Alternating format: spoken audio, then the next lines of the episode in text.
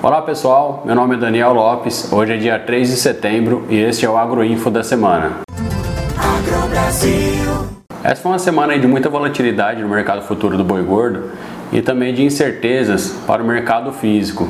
Isso porque veiculam é, nos noticiários dois possíveis casos atípicos de vaca louca, sendo um no estado de Minas Gerais e outro para o estado do MT. E com isso, diante dessas incertezas, fizeram com que as indústrias saíssem das compras. Vamos conferir como foi o mercado físico no aplicativo essa semana. No estado de São Paulo, as negociações geraram entre 310 e 317 reais em uma escala média para 10 dias. Já no MS, de 310 a 322 reais, uma escala média de 6 dias. No MT, 295 a 307, em uma escala média de 6 dias. Em Goiás, 295 a 303, uma escala média de 9 dias. E em Minas, os preços foram de 305 a 307 reais em uma escala média de 7 dias. Vamos conferir como foi o mercado futuro do boi gordo. O vencimento de setembro está sendo negociado a 295,25 e teve uma queda de 5,25%. Já o vencimento de outubro está sendo cotado a R$ 296,85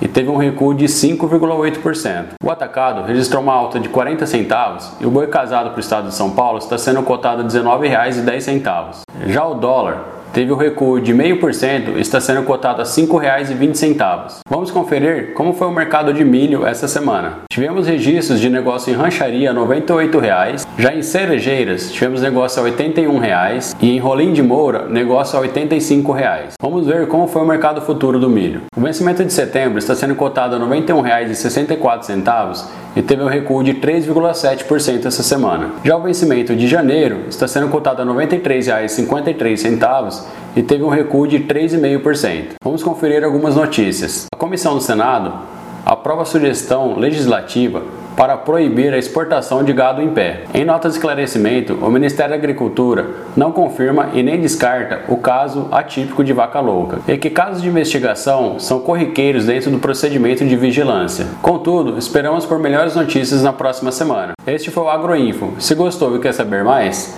baixe o nosso app. Ele está disponível em três plataformas Android, iOS e agora uma versão web. E lembre-se, a informação é um direito de todos e juntos somos mais fortes. Negociou, registrou.